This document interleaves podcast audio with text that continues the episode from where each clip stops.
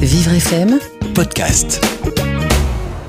Comment devenir soi quand on a grandi dans l'ombre d'un mythe aussi adulé qu'énigmatique? Je veux pour testament que l'on garde après moi l'image en noir et blanc du plus simple des rois et laisser pour toujours aux enfants de mon sang les battements d'amour de mon cœur de gitan. Écrasé sous le poids du nom bien trop lourd à porter, le jeune Alain Fabien Delon a décidé de faire acte de résilience avec une œuvre qui laissera son public admiratif et les médias pour le moins pantois. Mais t'es incapable de te représenter toi-même. Dès que moi j'ai un tout petit truc, dès que j'ai une petite ambition, tu me la casses dans l'œuf. Bon, enfin par Jupiter, mon fils Arrête de murmurer Si maman avait été là, Arrête avec ta mère, arrête avec ta mère De la fiction à la réalité, il n'y a qu'un pas, et Alain Fabien nous prouve que de la biographie au roman aussi.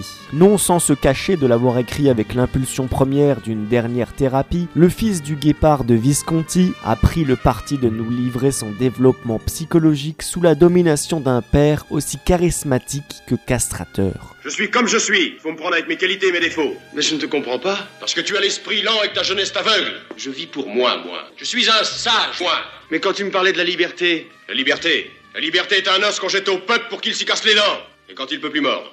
Le lecteur se plongera dans l'errance d'un jeune garçon en manque de repères et de ce fait en perte d'identité. En l'espace d'une seule nuit, le narrateur nous emmène dans ses doutes et ses questionnements à travers une balade existentielle placée sous la férule d'un psy plus que mystérieux. Moi, j'arrive pas à penser que simplement en s'allongeant là-dessus, sur ce divan, et en déblatérant pendant des heures sur son passé, on arrive à réparer des plaies. Je suis pragmatique. Je suis le contraire d'un naïf. Je ne crois qu'à ce que je vois, moi. Et vous voyez quoi?